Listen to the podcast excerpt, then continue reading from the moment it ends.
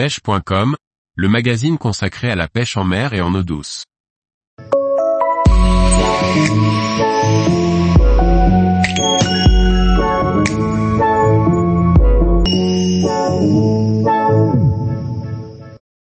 Sea Angling classique, repérage de la zone, bar et premier requin à.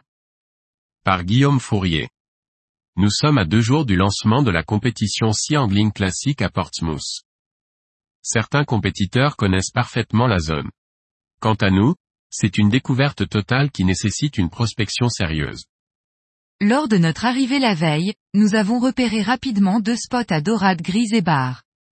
C'est tout ce que nous avons sous le coude pour démarrer la compétition. Ces deux jours à venir s'avèrent déterminants pour préparer la stratégie de pêche de la compétition. Nous commençons par pêcher le spot à bar repéré la veille. Première dérive, premier bar. Nous levons le petit doute quant aux leurres à utiliser et aux heures de marée. Nous passons directement à la suite. La recherche du requin A. Nous naviguons sur les fosses susceptibles d'abriter du A, appelé par les anglo-saxons School Shark ou Top Shark.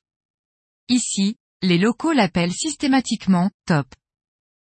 Nous passons au crible les fosses à l'aide du sondeur Simrad. Entre parenthèses, la sonde traversant Termar en Chirp fait gagner un temps précieux puisque je sonde à 15 nœuds avec la même clarté qu'en dérive. Je pourrais passer à 25 nœuds, mais les informations sur le fond sont moins précises à cette vitesse et je tiens à ne pas passer à côté de quelques jolis spécimens sans les voir. Après une bonne heure de prospection, nous partons vers des spots plus ciblés, les ridins. Les bancs de sable sont plus faciles à aborder. Les poissons se tiennent sur la dune de sable ou derrière, en aval du courant. Nous trouvons directement les bancs de sable. Je sonde pendant 20 minutes à 20 nœuds afin de distinguer les reliefs, qui ne sont généralement pas exactement tels que ceux dessinés sur les cartes marines. Ensuite, nous effectuons notre première longue dérive qui passe sur trois ridins successivement. Nous pêchons au ténia et au montage sur coulisseau. La troisième dérive révèle la présence d'un A. Un petit top maillé qui compte pour la compétition. Cette prise n'est probablement pas seule et nous tâchons de prospecter plus en détail cette série de ridins.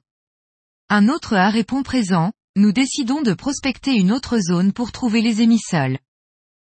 Malheureusement cette dernière se fait attendre et nous ne parvenons pas à trouver les bons spots. Nous rentrons au port en vue de la cérémonie d'ouverture de la compétition. L'organisation parade en tête du cortège avec le trophée de la compétition, suivi par l'orchestre et les participants portant les drapeaux de l'événement. Impressionnant. Tous les jours, retrouvez l'actualité sur le site pêche.com. Et n'oubliez pas de laisser 5 étoiles sur votre plateforme de podcast.